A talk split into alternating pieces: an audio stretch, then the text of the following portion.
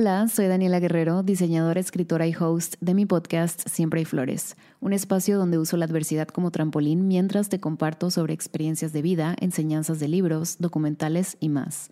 También me vas a escuchar hablar mucho sobre la salud mental. Déjame acompañarte cada lunes con un tema nuevo en Spotify o tu plataforma de podcast favorita. Nos vemos. Chao.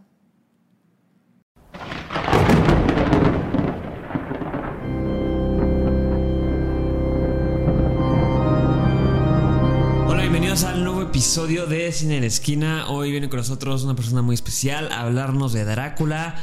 Sebas Mijares, ¿cómo estás? Todo muy bien, muchas gracias. A platicar de, uno de mis temas favoritos. Sí, tú eres abogado y también cinéfilo y sobre todo te gusta el terror de monstruos, ¿no? Sí.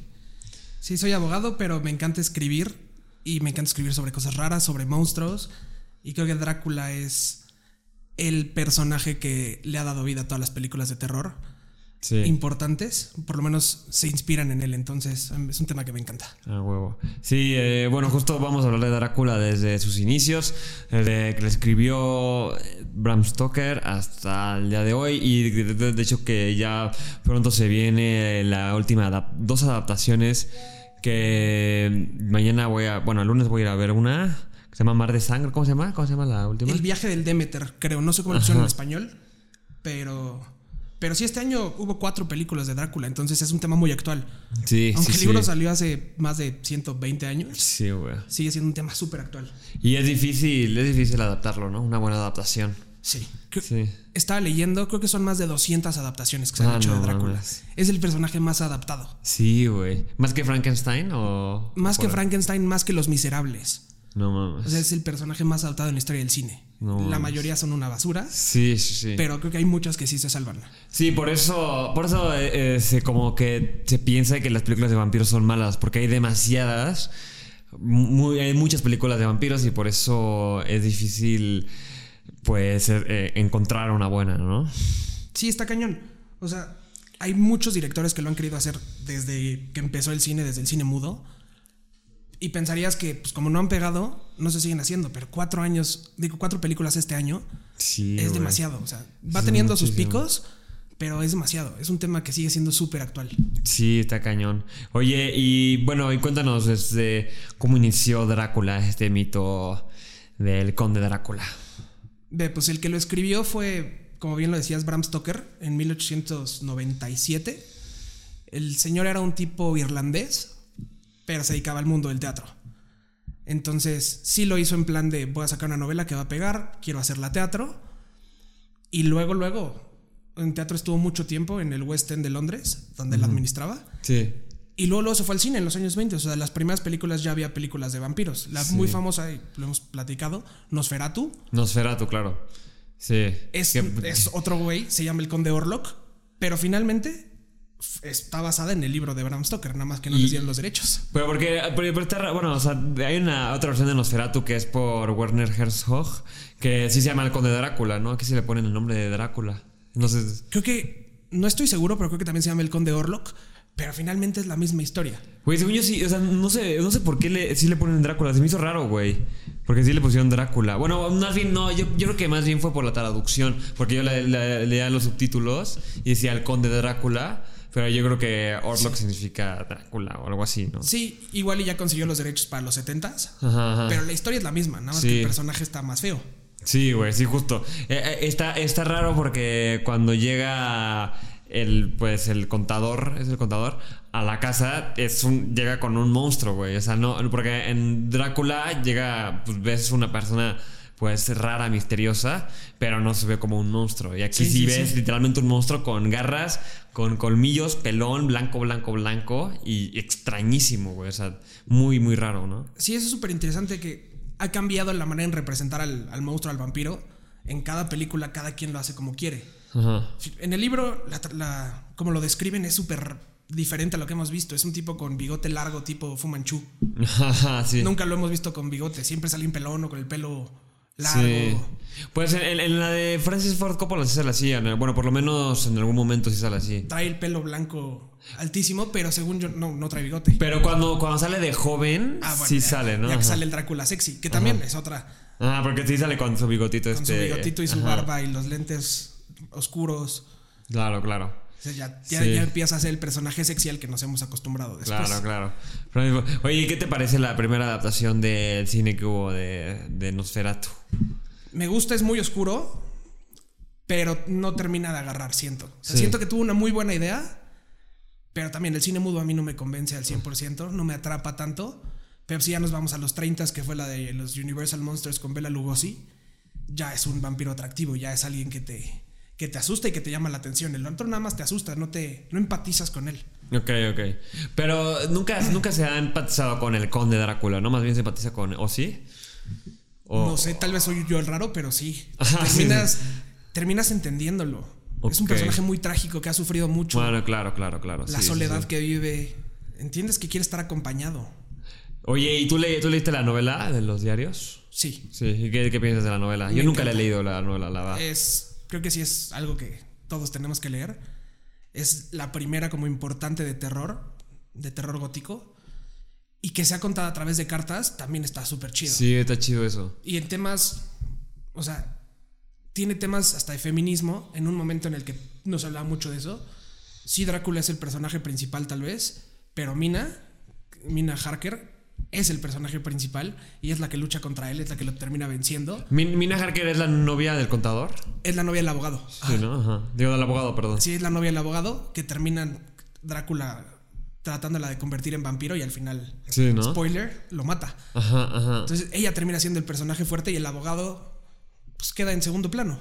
Sí, que es como la. Como esta. Como la película del Señor de los Anillos, que la que mata a, a Sauron es una mujer, güey. Sí. Porque no, no man can kill me, pero I'm not a man, motherfucker. Exactamente, exactamente. Ajá. Igual y tiene el apoyo de cinco vatos, pero ella es la que. Y ella es la que hace el, el movimiento final, güey. Exacto, y la que toma la decisión. Sí, sí. está bien padre que sea un personaje de mujer tan fuerte. Sí, sí, Y sí. que lo han retomado en muchas películas solo ese personaje sin meter a Drácula. Entonces eso también está. Claro, claro, Está claro. chido. Sí, está chido.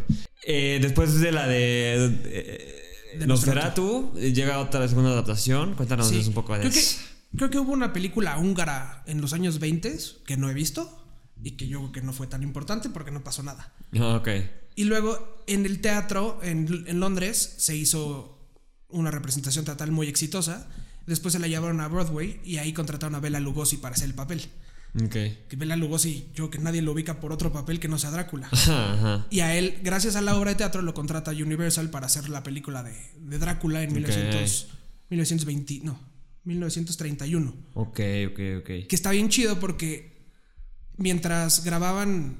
¿Has visto la película de los 30 de No. Universal? No, no, no.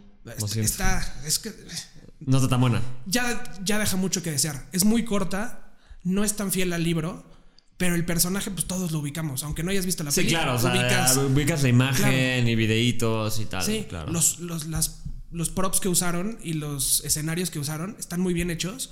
Tan bien hechos que al mismo tiempo gra- grabaron dos películas. Hicieron Drácula para Estados Unidos y Drácula para España. En la noche grababan la película española. Solo cambiaban los actores y el director, pero usaban los mismos vestuarios y los mismos escenarios. O sea, literalmente es un, es un remake cuadro por cuadro, güey.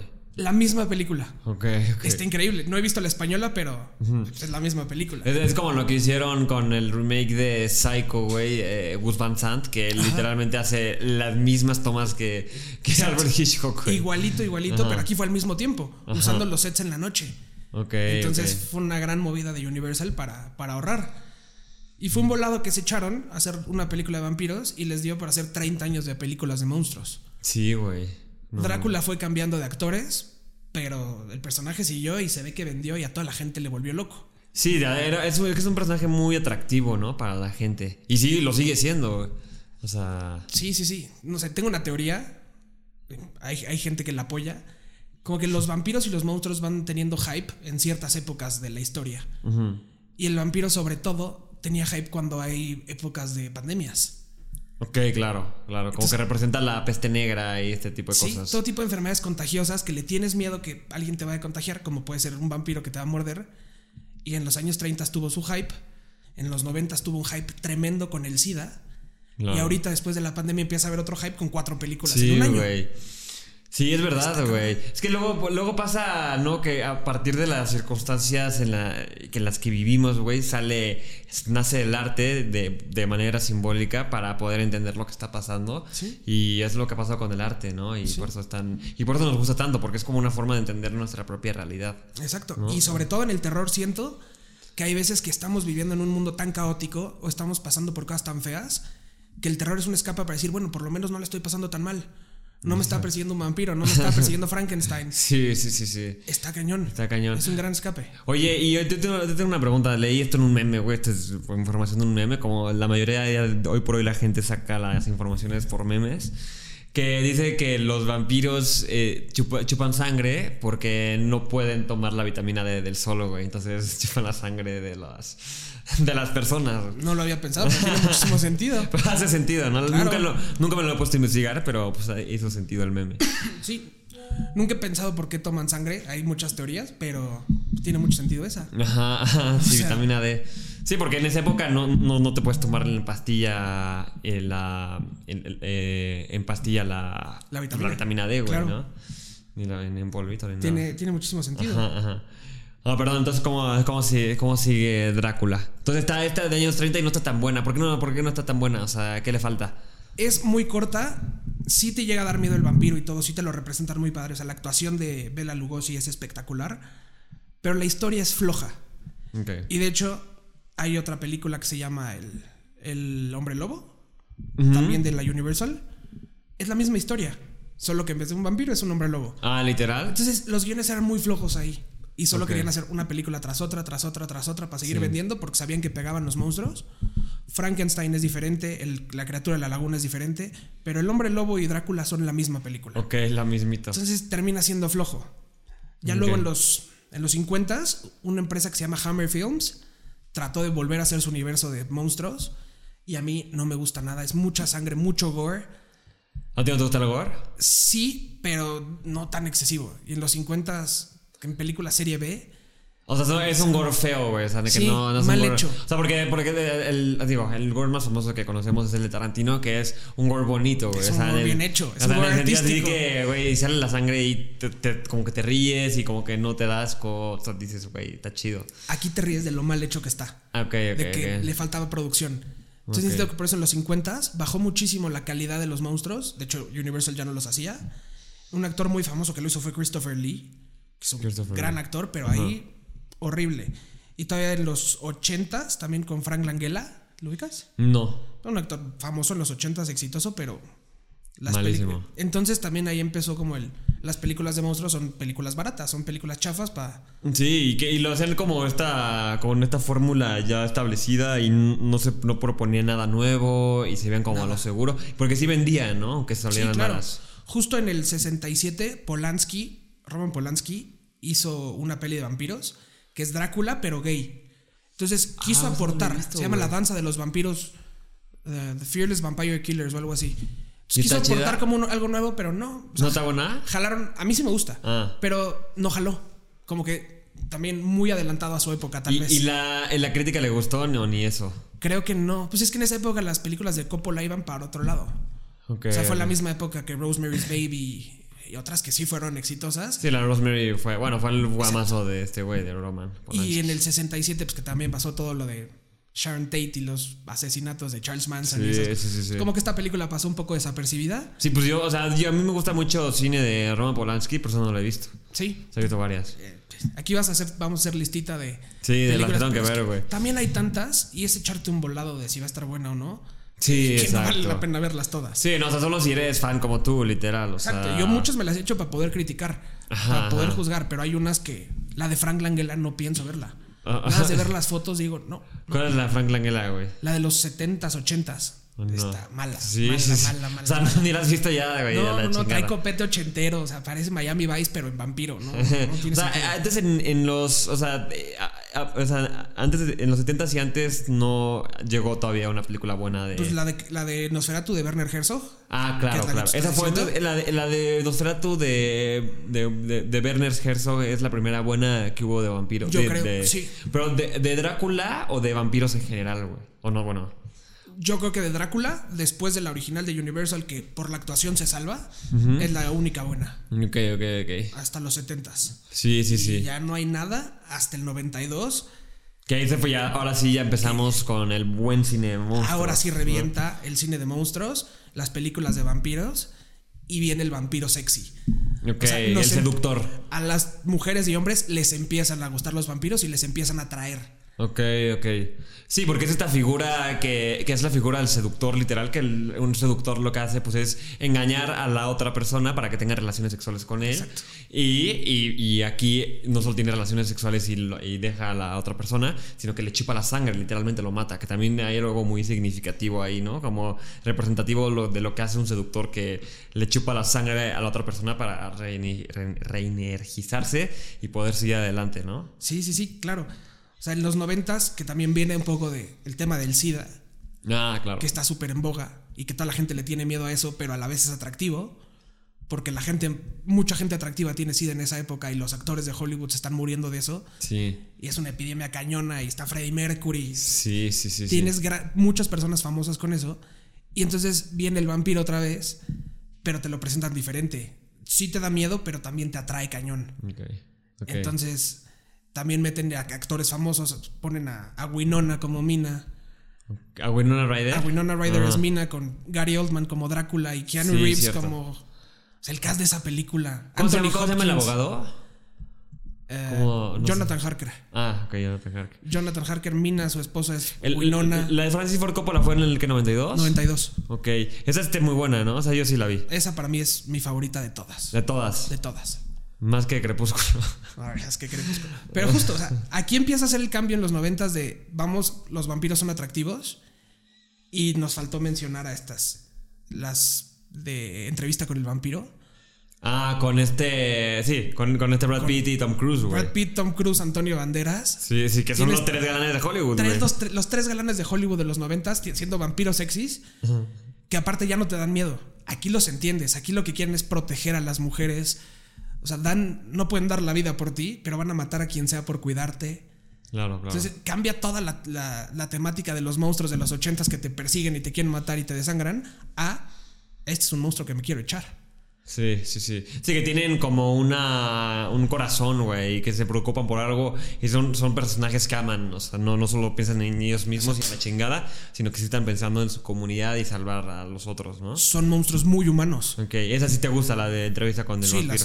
la entrevista con el vampiro de Anne Rice es espectacular, pero va mucho con esto de las películas de los noventas de vampiros o de monstruos. Como bueno, Frankenstein ya más 2000 era.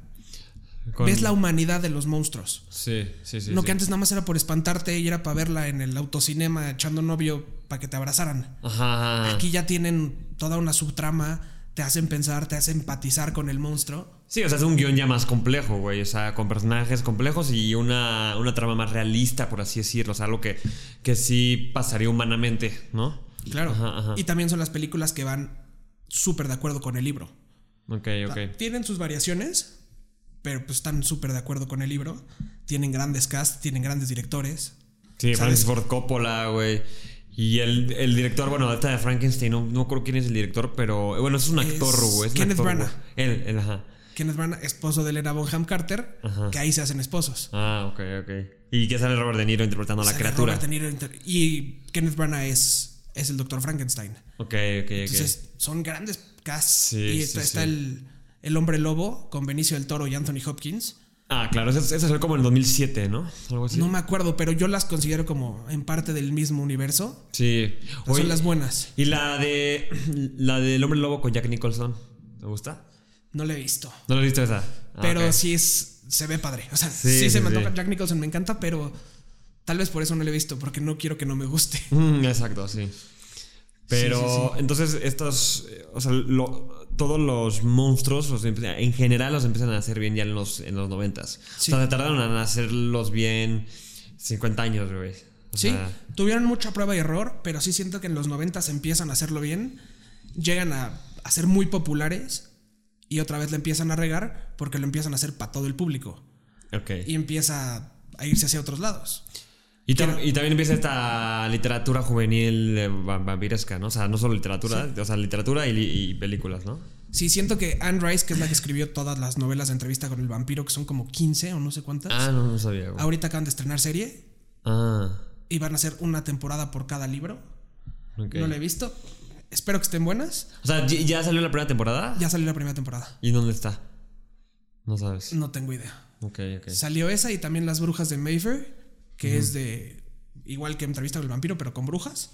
Y es Alexandra Daddario la protagonista. Ok, ok, ok. Entonces, Sí, sí. puede sí, estar buena. Pero sí, justo en esta época ya empiezan. Es literatura casi erótica. Para darle el, el gusto a las mujeres. Empieza a, ser- a volverse super pop los monstruos. Y entonces ya tiene influencias en, en la música, en los emos, en Twilight, ya en los 2000 Y el vampiro cambia por completo. Ya no es una figura que te da miedo, ya es un chavito que te gusta. Claro, claro. Y ya como que ya, sí, o sea, ya que ya empatizas con él, o sea, ya lo ves como un humano que, que tiene una necesidad y que por eso lo hace, no, no lo hace porque sea malo. Que es como, digo, como los, los estos caníbales que pusieron en Bones and All, en la, la- la película de Timothy Chalamet con, con Luca Guadagnino de director, que literalmente son dos, dos adolescentes, bueno, dos jóvenes que son caníbales, pero ellos nacieron caníbales y comen gente porque no tienen de otra, güey. O sea, porque literalmente desde chiquito eh, la niña comió, se comió una niñera, ¿no? Y, güey, que, ¿cómo le haces? Ya como que eh, crean un dilema a partir de un problema que podría ser real en la, en la humanidad, Claro, claro. ¿no? Totalmente de acuerdo. Y, este, y en los 2000 pues también se va un poco a hacer más películas de monstruos, porque pegaron las de los 90 se hacen tal vez con menos presupuesto, más para el pópulo, pero jalan cañón. O sea, tenemos La Momia. La momia con... ¿De Brendan con Fraser? Brendan Fraser, claro. En esas también está un poco este, El Hombre Lobo que decíamos, y viene Van Helsing. La, ¿cómo te, ¿Qué te pareces a la Van Helsing con... ¿Cómo se llama el actor? Este, Hugh Jackman. Hugh Jackman, sí, sí, Hugh Jackman. Ajá. Hugh Jackman está, a mí me encanta, fue la que yo vi de niño. Ajá, yo también. La vi en el cine en 2004, yo tenía 10 años, me acuerdo que me voló la cabeza. Muy buena. Y ahí fue como un nuevo intento también de Universal de decir, pues ya o sea, tuve mi universo cinematográfico en los 50 que pegó. En los 90 hice muy, muy buenas películas individuales de monstruos que pegaron. Vamos a intentar hacer otro universo. Entonces tienes a Drácula, a Frankenstein, al hombre lobo y a Van Helsing en una sola película. Y el director es el mismo que la momia. Entonces en algún momento se iban a conectar esas películas. Ah, ¿y, ya no pasó? Nunca pasó. Pero la, la de Van Helsing sí fue exitosa, ¿no? O Fue sea, comercialmente. Fue exitosísima y tenían a las dos de la momia, las tres películas con el mismo director, pero llega La Roca haciendo el Ah. Rey Escorpión y todo se va a la fregada. También pinche roca, güey. Arruinas todo. Arruinas, arruinas todo, Dwayne Johnson. Pero sí, esa película de Van Helsing era espectacular. Con Sí, acción, con comedia, con. Y aparte, yo, yo me acuerdo, yo, yo tenía, o sea, me encantaban las vampiras, güey. De esa película, Exacto. wow, güey. Porque ahí también, también en la, de, en la de Ford Coppola de los noventas, pues había unas vampiras muy guapas. Sí, Está sí, sí. Mónica Bellucci. Claro, Eh, güey, a Mónica Bellucci, wow. Entonces, esas en las películas de los 50 y de los 30 no se había tocado como las novias de Drácula que fueran tan seductoras. Y aquí existe el personaje de Drácula que seduce a los hombres y sus tres esposas. Digo, al revés. El personaje de Drácula que seduce a las mujeres y las tres esposas que seducen a todos los hombres. Entonces termina siendo atractivo para todo el público. Claro. Y a los niños también les termina encantando. No sé si te acuerdas de una peli que se llama Mi amigo el vampiro, que salía el niño de Stuart Little. No, esa nunca la vi. Se salió a la, a la par de Stuart Little. Y. Entonces ya empiezas a ver que para todas las edades hay una película de monstruos adecuada. Ok, ok. Sí, o sea, ya monstruos más infantilizados para que no den miedo, que puedes, eh, o sea, que cualquier niño lo podrá ver, como, no sé, la película, digo, este ya fue mucho después, pero la de Un, un monstruo viene a verme, que son Exacto. personajes más tiernos, ¿no? O vámonos todavía mucho más para acá, Hotel Transilvania. De Transilvania, Es claro. otra gran representación de Drácula con Adam Sandler. Sí. Entonces, Pero la primera, la buena, ¿no? Ya después ya. sí, no, ya creo que van en la 4 y no ya, sí, le encanta. Es del DreamWorks, ¿no? Sí, ¿no? Creo que es la otra, la, la de Sony, la que hizo los Ah. Minions. Ah, son. Sí, sí, son. Sony. No, pero los Minions no, es- no es DreamWorks. No, ya ni No sé, no sé, pero ves de estas productoras que no son Disney Ok, y que lo están superando en ciertas películas. Sí, sí, sí. Entonces es una gran representación de Drácula y aquí ves que de donde los muevan exprimen a los monstruos y siempre van a jalar. Sí. O sea, yo- o sea, no hay persona que no conozca a Drácula o a Frankenstein. O sea, hasta, en las, o sea, hasta con los niños de hoy por hoy van a ver su- en sus juegos, van a aparecer como monstruos ellos. O sea, en sus juegos del iPad y todo. Y, y en sus. En las caricaturas, por más caricatura, o sea, por cualquier caricatura. Puede ser la caricatura de Barbie y va a aparecer Frankenstein y Drácula como malos, ¿no? Son, son dos personajes que siempre van a estar en la cultura popular y donde los metan van a pegar. Ajá, ajá. Ahorita que está de moda los Locos Adams, Ah, sí. en su época cuando salió en la, en la, en la tele, la otra compañía, que era, no me acuerdo si NBC, CBS, una de esas dos, la otra era la competencia de los Monsters. Que claro. uno de los personajes principales, el abuelo, es Drácula. Es Drácula, sí, sí, sí. Entonces, siempre va a estar ahí representado en, en donde lo pongas. Y ya de diferentes formas, o sea, de la, la forma infantil, que es la más amigable de Transilvania, la parte co- de comedia, que es como ya sátira, eh, de, o sea, en lugar de, de ponerte personajes normales, los pones como monstruos, pero son humanos y hacen sus locuras de monstruos y, ¿no? Y, y, pues evoluciona mucho más. Y también están estas figuras que nacen, que, es, que son la- los vampiros juveniles, que son eh, lo- los romances, que es Crepúsculo y todas estas cosas, ¿no? Sí, sí, sí, exacto. Aquí es cuando un, un personaje supera a la obra original. O sea, puede que nadie lea al Drácula, la- el libro, ni siquiera sepa de qué se trata, pero el personaje lo puedes representar y poner en cualquier historia y va a pegar porque es un personaje muy bien construido. Y tanto que termina influenciando a todos los jovencitos y puedes hacer mil películas de vampiros en el setting que quieras y va a pegar. O sea, Crepúsculo Sí. es el mejor ejemplo de que los no. vampiros van a vender libros, películas, merch, aunque sean una basura. Digo, yo soy, yo soy Twilighter. Guilty de- pleasure. claro, las acabo de ver hace poquito, las cuatro, las cinco creo que son.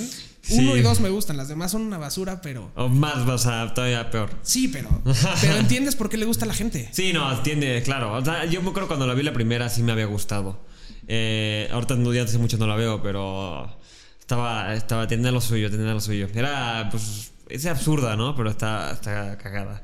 Es absurda, Ah. pero entiendes que el vampiro es atractivo porque el vampiro es, es guapo, es glamoroso, es aristocrático, tiene poder ilimitado. Generalmente tienen riqueza ilimitada. Es como, ¿por qué no querría ser vampiro? Aparte está guapo, brilla en la, en la noche, me puede hacer como él. Ahí termina siendo atractivo. Cuando antes era qué terror, vive en un castillo lleno de, de telarañas, Sí, vive que nadie ve, güey. o sea, en la porquería y da miedo y solo sale en la noche. Aquí es como, no, yo quiero ser de esos. Ajá, ajá. Cambia totalmente toda la perspectiva del. Qué cagado que los, que los pusieron que brillaban, güey. Sí, o sea, ¿por qué no sale la de día? Porque brilla. No tiene sentido eso. Pero aparte también te le ponen como estos poderes psíquicos, ¿no? Eh, Drácula no siempre tuvo eso, o sea, poderes psíquicos, de poder leer, de leer la mente. Sí, Drácula es que tiene un chorro de poderes y van cambiando en algunas películas. Pero sí tiene. Puede mover cosas con la mente, tiene telequinesis. Puede influenciar a la gente. Mm, Puede hacer que veas cosas que no están en la realidad. ok. se convierte en murciélago, y eso pasa siempre, ¿no? En todas las películas, pero también se convierte en lobo, se convierte en rata, se convierte en niebla, Ah, en ratas, güey, ¿no? O sea. en ratas y en lobos. Entonces, Sí, sí, sí. ahí también te das cuenta que el hombre lobo y el vampiro pues, son el mismo monstruo. Porque aparte, o sea, en- por ejemplo, en la película Nosferatu de 74 es, eh, él cuando se va de viaje en, los ataúdes, se convierte en ratas y, y después en la noche se encarniza como Nosferatu y mata a todos, ¿no? Y, y aparte, ah, eh, justo es como la representación de una plaga, ¿no? O sea, está Sí, exacto. Literalmente. Porque aparte las ratas fueron las representantes de la peste negra en la Edad Media. Fueron fue por, por- por culpa de las ratas. ¿no? Exacto. Y entonces ahí volvemos a que representa el miedo de contagiarte de cosas. Ujú, ujú, ujú. Entonces, Ok. el lobo también, pues en, en Europa es muy común los ataques del lobo y todo, entonces también que se convierta en lobo tiene mucho sentido. Sí, sí, sí, sí. Y que se convierta en niebla lo hace poder entrar a lugares donde no podría entrar ni aunque vuele, Oye, pero estos poderes son originales de la novela. de la novela. Ah, ok. Sí, sí, sí. Yo, yo pensé que la novela brillaba a Drácula. No, no, no. Hay algunas que lo ponen como un murciélago muy feo, muy grandote. También lo ponen como hombre lobo, pero no, se convierte en rata el animal normalito, en murciélago normal y en lobo normal. Ok, ok. Pero sí tiene todos sus poderes y se entiende que porque ha vivido tantos años, ha logrado acumular muchísima riqueza. ok. También por eso termina siendo un personaje muy atractivo para mucha gente. Sí, sí, sí, sí. Ok, sí, sí, porque aparte es como la figura de felicidad de hoy por hoy es, bueno, desde hace ya tiempo, es la- pues, justamente la riqueza, el, el ser, el ser mujeriego. pero aparte también, yo creo que también está como la parte eh, de moraleja de que eso no trae la felicidad, ¿no? Porque Drácula siempre termina jodido, ¿no? Claro, es un personaje súper trágico. Ajá, ajá, ajá. Termina estando solo siempre, la gente le huye. Y muchos, en muchas representaciones, pues lo único que quiere es compañía. Mm, Digo, en la de Bram Stoker, en la de. mm, En la del 92, que se llama Drácula de Bram Stoker, la de Ford Coppola, hay un cambio muy grande del, del- del libro al guion, pero que me parece justificado. En el libro, Drácula y Mina no tienen nada que ver. Él se enamora de ella y la quiere para él. Pero en la película lo ponen como que ella es la reencarnación de su esposa. Ah, Entonces justifica mucho más que él la quiera tener en su vida. sí, Y lo hace mucho más trágico y entiendes mucho más por qué la quiere. sí. No sí. nomás se la quiere bajar a su abogado. Sí, o sea, literalmente ya está más justificada la acción de Drácula. Exacto. Ok. ok. O sea, lo está haciendo por amor. sí. En la otra lo hace por lujuria. Y en esta lo hace por amor. Sí, está, Entonces- está mal. Y él lo hace mucho más complejo, güey. Exactamente. Sí, sí, Entonces sí. hay cambios en el de la obra original que son justificados y que mejoran la historia. Claro, claro, claro. Qué Entonces- chido. Sí, eh, o sea, entonces ha evolucionado para bien, pero eh, también tuvo, o sea, en los 90 fue un, un peak y después en los 2000 bajó algo, ¿no? Sí, tenemos Drácula 3000 en el espacio. Esa no es del director italiano este... Hay una de Dario Argento. Dario Argento. No la he visto, pero Se mala, ¿no? ¿O no? O sea, es que bueno... hubo muchas en esa época pero que aparte Dario Argento es buen director, güey. Sí, Suspiria es una locura. Pero la de. Drácula y la descubrí ahorita que estaba haciendo Que es que. Drácula 4D. ¿No? Algo así, ¿no? Algo así, esta, esa de Argento fue en 2013. Ujú. Entonces no la he visto, pero tienes Drácula 3000 en el 2004. La de Drácula 2000, no sé por qué. ¿Y cuál, cuál es la de Drácula 3000? O sea, ¿por qué 3000? Porque salió Drácula 2000 antes. Ok. que en el 2000 todo era. Estamos en el Ah, 2000. claro, sí, que es Fantasía 2000 y todas estas Ajá, cosas. Era Drácula 2000 y era Gerard Butler. Ah, no mames, ese ni sabía que existía. Esa salió en el güey. 2000 y luego salió Drácula 3000, pero es Drácula en el espacio. No la vería ni por equivocación. ¿No la vas a ver? No, Por experimentar así, este. puede ser si no tengo nada que hacer. Pero, pero se empezaron a salir muchas. Salió Blade, que Blade, que, que la dirigió Guillermo del Toro, ¿no? Blade Trinity. No me acuerdo si la saben. Creo que la primera la dirigió Guillermo del Toro o alguna de esas tres. ¿Fueron Fue tres? productor, ajá. Sí, creo que Algo sí así. dirigió alguna. Ese. Que era con Wesley Snipes, que era cazador de vampiros. Ajá. Y caza un vampiro que se llama Alucard. o sea, le cambian el nombre, pero es Drácula. Ok, ok. O sea, sí empieza a haber muchas. Metemos la de Van Helsing del 2004. Se empieza a ver muchas adaptaciones que ya no son tan buenas, pero pues que siguen vendiendo y la gente las sigue viendo. Pero ya se va a cosas bien locas. A cosas como ya más absurdas, güey. Porque Sí. ya, ya no saben qué hacer. En, en lugar de meterle más al guion, o sea, más drama, pero real y más complejidad, se van como por lo exterior. Entonces lo hacen como, lo quieren hacer como más blockbustero. Exacto. Pero en realidad lo hacen peor, güey, ¿no? Exacto. Y aquí vamos al 2014, que con el hype que tiene todo Marvel y DC y los universos cinematográficos, en 2014 hacen Drácula Untold, Que la produce Universal y, el, y Drácula es el papá de Tony Stark. ¿Cómo se llama? El papá de Tony Stark, pues no me acuerdo. Bueno, es que se Sí. me fue el nombre del actor, pero es este actor de Marvel que jala en todas las películas. Ok. Tiene- tiene- no me acuerdo cómo se llama, pero bueno, intentan hacer un nuevo universo cinematográfico con Drácula, empezando con él, y lanzan el cast.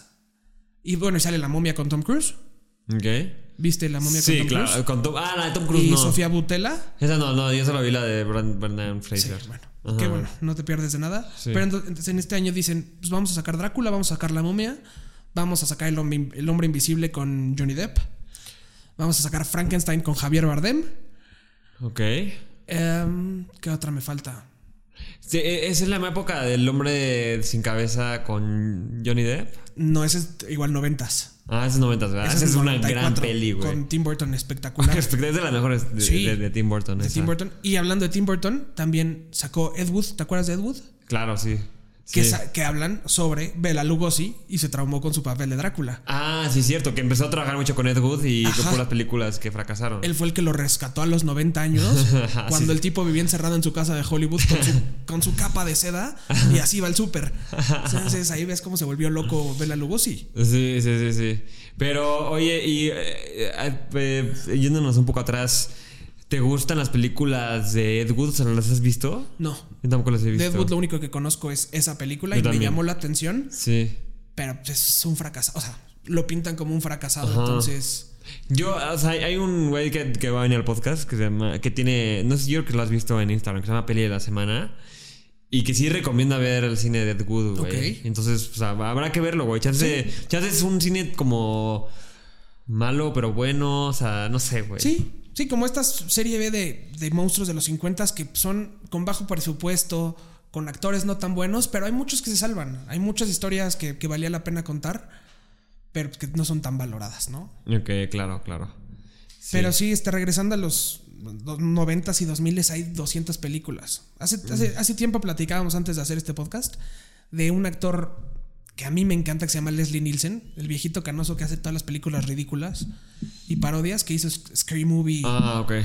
Él en el 95 hizo una película que para mí fue la que detonó mi gusto por los vampiros, que se llama Un muerto pero de risa.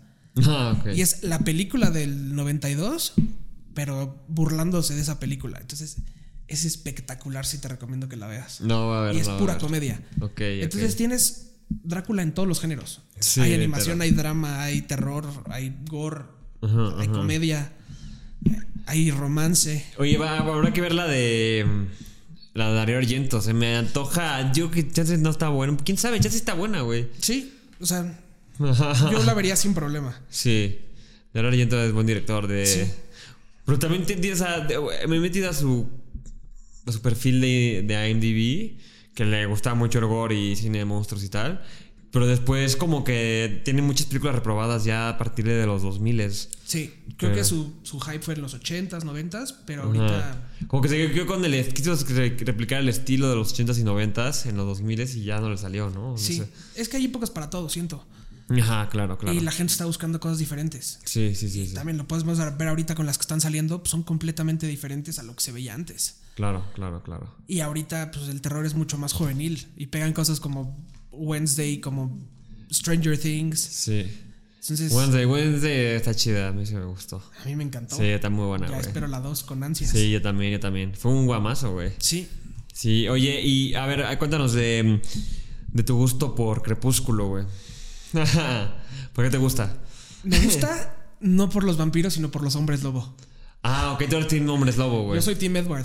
Ah, güey, justo, justo ahorita, este, vi un, eh, obviamente conoces a Kean Peel. Sí, sí, sí. Que están, hay dos güeyes que, se, que, que están como en un, en un pasillo de la calle, o sea, de estos así que te saltan en Nueva York. Y los así se sacan la pistola y... ¿Qué? ¿Cuál es tu película favorita? Crepúsculo. La mía también. Team, team, team, eh, vampiro. Jacob Team Edward. ah, Team Edward. Yo también, Team Edward. Y se empiezan a hacer amigos, güey. Me dispararían porque yo soy Team Sí, 100%. exacto, güey. Digo, me gustan los vampiros de ahí cuando se van como a Italia o el- donde están los malos malos. Ajá, que son los, ¿cómo se llaman? Los peluchi. ¿cómo se- No sé, los peluches. Pero no sé, algo así. No, lo- los Illuminati, no sé, güey, una cosa Sí, rara. tienen tienen. un nombre raro de, de aristócratas, pero está padre. O sea, toda la mitología que creó esta señora atrás de sus vampiros. Sí, vampiros que brillan y todo. Pero la señora inventó una mitología y los acuerdos que tienen los hombres lobo con los Sí, vampiros. A mí me encantó esa Eh, película. es buen- eh, me gusta la actuación del, del güey crack, el, de arriba. O sea, el, el jefe de los de estos de aristócratas. los Cullen. Ah, no, de los ya, ya, ya. aristócratas. Sí, que sí, tiene sí. el pelo largo, que es, buen, que es buen actor, no me acuerdo cómo se llama. Sí, es el que sale en, en Good Omens, pero ahorita no me acuerdo cómo es. Ajá, exacto, exacto. Sí, Sí, es- gran- es- tienen grandes actores. A mí el papá de los Cullen me encanta cómo hace su trabajo. Puta, no me acuerdo de él, güey. El señor güerito. Sí, sí. Ah, ya me acordé, ya me acordé, sí. Sí, y Robert Pattinson me gusta cómo lo hace. No mames, güey. Ah, a mí sí me encanta esa película. No, pero a ver, Robert ella es la que no me gusta. Ella es la que no me gusta. Su actuación. su A mí, me, a mí me parecen patéticas las dos. Sí, son buenos actores los dos. O sea, me parecen buenos actores. Pero creo que la idea está muy chida.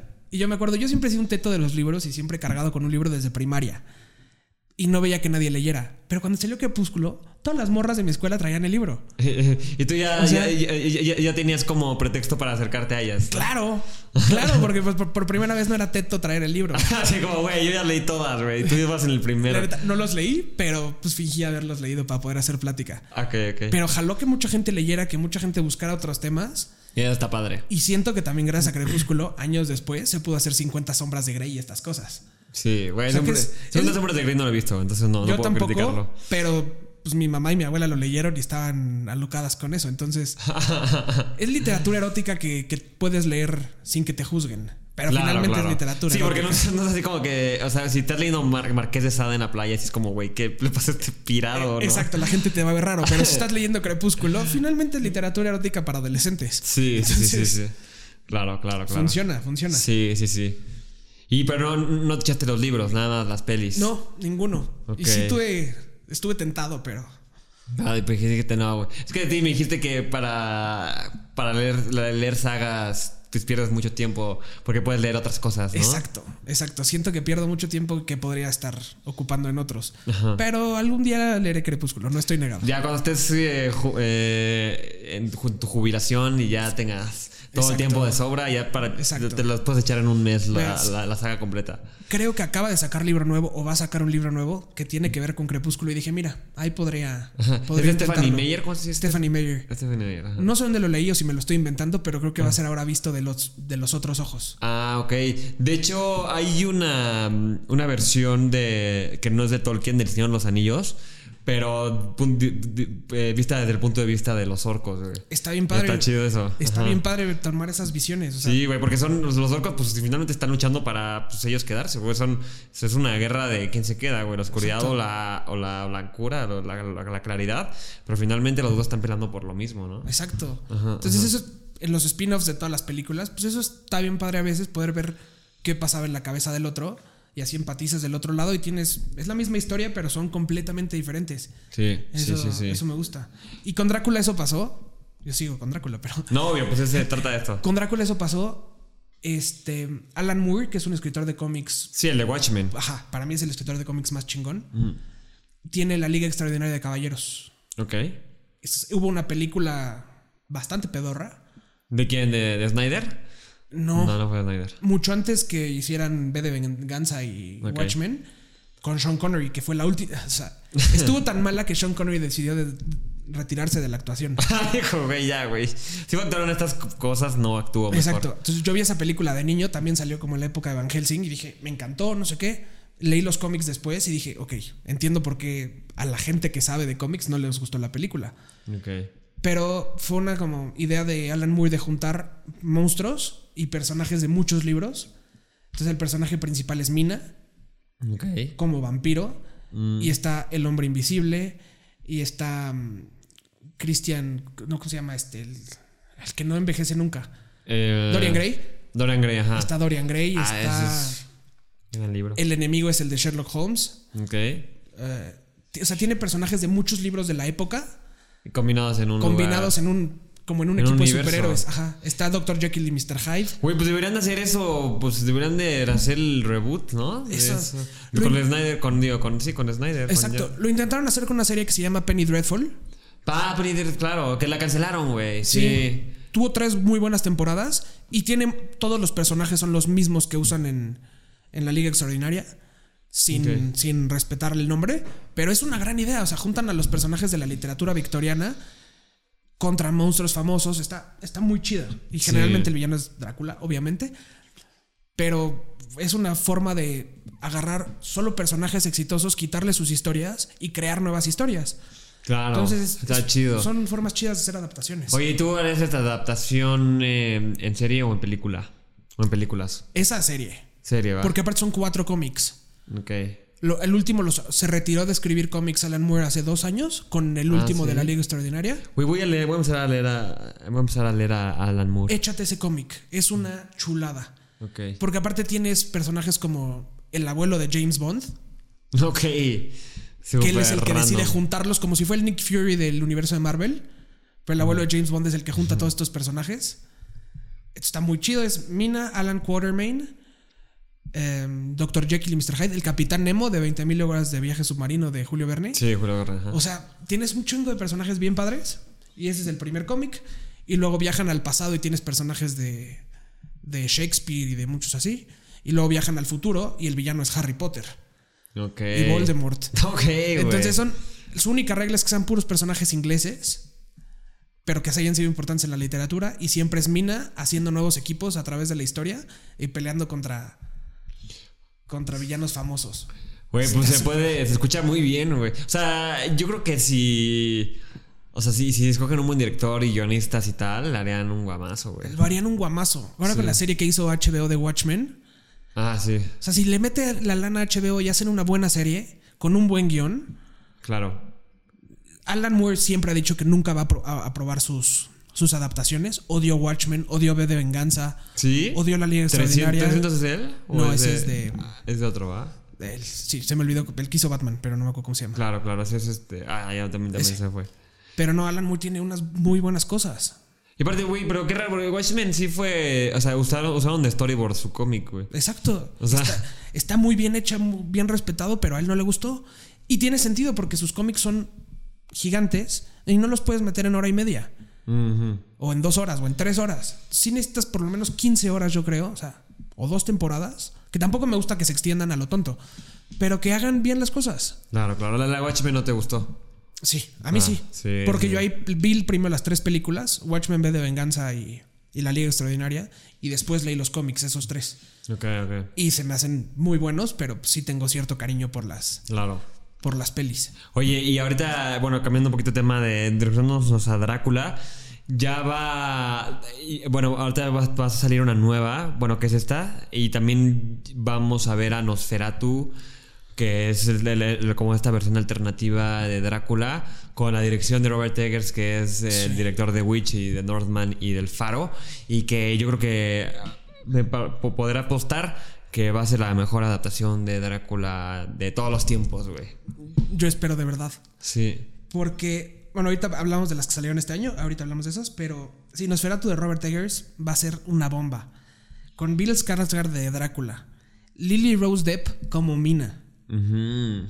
O sea, sí. va a ser una Sí, joya. sí, sí, sí. William Dafoe como, como Van Helsing. Como Van Helsing. O sea, va a ser una locura. Va a ser una locura. Aaron Taylor Johnson sí, y güey. Nicholas Holt. O sea, tienen Sí, un un cast. elenco bueno, gigante. Nicholas Holt ya sabemos que no la hace bien en Drácula después de ver Renfield. Ah, bueno, sí, güey. Pero bueno, pero es que te- tenía, o sea, es un guion de la chingada Fue un guion eso. mal hecho. Un guion de malo, o sea, uno, uno puede hacer lo que sea, contratar al mejor director, a los mejores productores, al mejor vestuarista, a los mejores actores. A Nicolas Cage a de Nicolas Drácula. Cage de Drácula y va a hacer una cagada, güey. Pinche, güey, es una propaganda New Age eh, terrible, güey. Y a mí sí me da risa, por ejemplo, Aquafina. Sí me ha dado risa en las películas que ha hecho. Pero aquí no. Sí, no mames. O sea, se me hizo. Tienen muchas cosas que se podrían salvar. Es una muy buena idea, es un muy buen gag. El que vaya a terapia de pareja Drácula con su. sí. No, no, no funcionó. Nada funcionó en esa película. Nada, nada, nada. ¿Por qué tienen que meter narcos en todo? Sí, O sea, sí, sí, o sea, güey, ya, güey, ya, o sea, hay otras cosas, no hay que irnos por el cliché, sí, Sí. claro. Me recordó muchísimo el avispón verde. ¿Te acuerdas del avispón verde? Sí. Malísima película. Me recordó mucho eso. Güey, a mí, cuando la vi sí me gustó, pero hace mucho la vi. Sí, sí, sí. Por, por, por Hans. No se llama Hans Landa. ¿Cómo se llama el actor? Se llama este. Ay, bueno, el. de- Hans Landa es en Bastardo sin Gloria. Sí, Christoph- sí, sí. eh, Christopher. Christoph Waltz. Christoph Waltz, sí, sí es el, sí es el malo él, ¿no? Ajá. Sí, sí, sí. Y Seth Rogen. Y, Seth pintaba para buena, pero a eso me recordó Renfield. Fue como muy Sí. parecido. Pero, güey, a mí sí yo creo que está peor Rainfield, güey. Sí, no. Ajá. La que está, la que están buenas de Drácula de, de comedia, que ya lo estábamos comentando, es la. Bueno, la película no la he visto, pero vi la serie. La de What We, What Do We, What We Do in the Shadows. Exacto. Ajá. De, ¿Cómo se llama? Taika Waititi. Taika Waititi. Ajá. Sí, sí, sí. La serie voy en el capítulo 8, yo creo. Porque sí me está gustando y me la chiquiteo. Porque sí es como. Es como ver Friends, es como ver una. Sí, es una comedia. Y, y es como ver, o sea, está grabado como si fuera un documental, como si fuera de. Office, ¿se cuenta? Un Pero con los vampiros, ¿no? que son unos, unos vampiros que están viviendo en una casa y están viviendo en estas épocas y ya llevan 700 años vivos. Es espectacular esa. o sea, empezó como película de bajo presupuesto de Taika Waititi. Con tres vampiros que viven en Australia. Ajá. En una casa. Y tienen a Nosferatu bebiendo en el ático. Ese güey no sale. Pero está, está Nosferatu en el ático. Y abajo viven Taika Waititi y sus dos amigos vampiros, que uno claramente es Drácula. Y está increíble. Y en la serie, pues está. O sea, tienes todas las referencias de vampiros que han existido en otras películas, los tienes ahí mencionados. Sí. Entonces, a mí sí me, me bota de risa. Gracias. Siento que es un, es un Modern Family versión vampiros. Entonces, Sí, esa está. Bueno, por lo menos la serie está en Star Plus. La película no sé.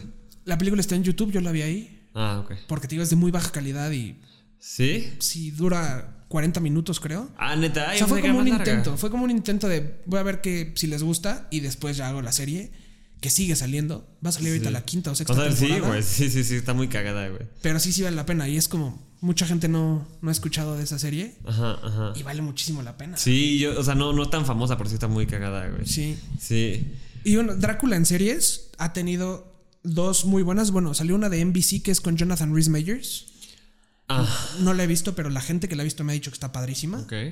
Y la de Netflix que salió hace poco. Pero es una miniserie, ¿no? Ajá, hecha por los que hicieron Sherlock de la BBC. Ajá, que, sé, que es literalmente cuando va, que está en el barco, este Drácula. Ajá, y después despierta en tiempo presente. Ajá, ajá. A mí se me hizo muy buena. A mí, a mí me gustaron los primeros capítulos y después los últimos dos ya no. Creo que son cinco. Sí, Ajá, ajá, los últimos dos no me gustaron, los primeros tres me encantaron y después ya no me gustaron. sí ya que es en el, en el presente, que está en un laboratorio, baja.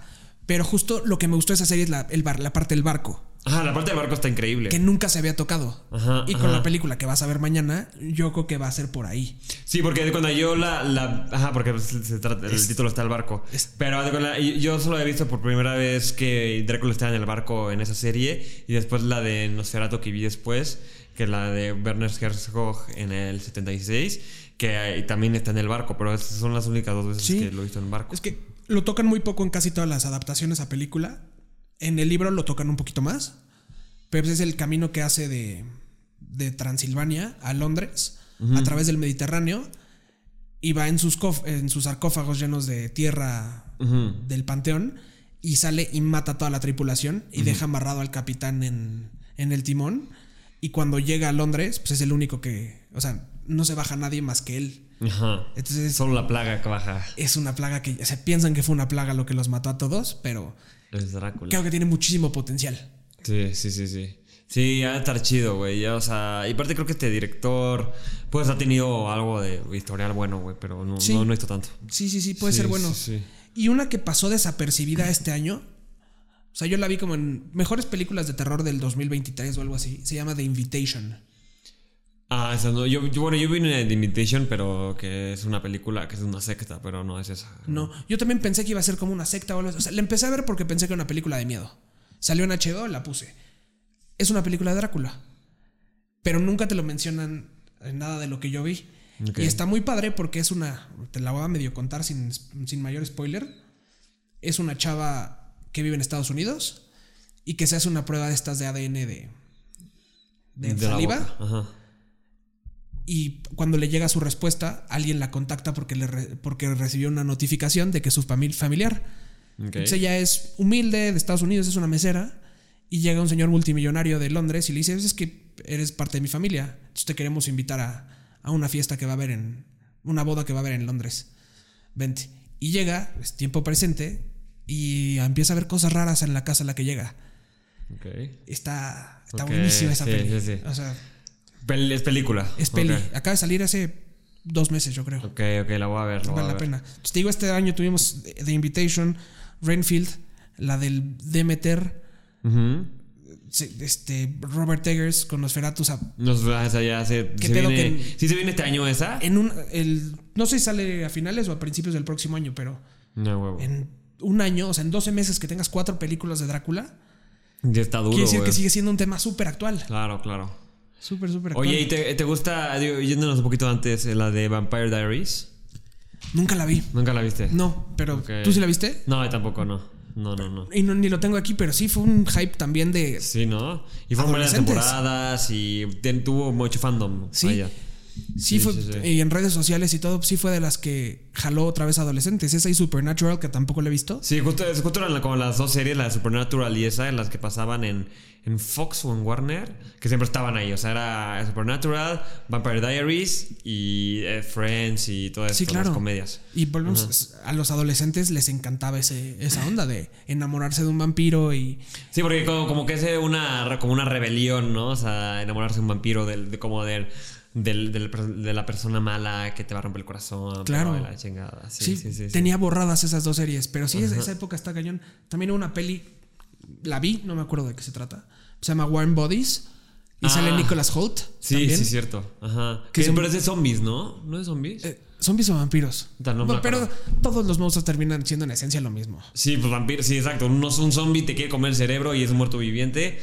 Y, o sea, es un vampiro. Es un vampiro, exacto. Sí, sí, sí. O sea, Exacto. De formas diferentes de atacar, pero es lo mismo. o sea, todo. Entonces, tú, eh, tú dices que todos los monstruos vienen de Drácula.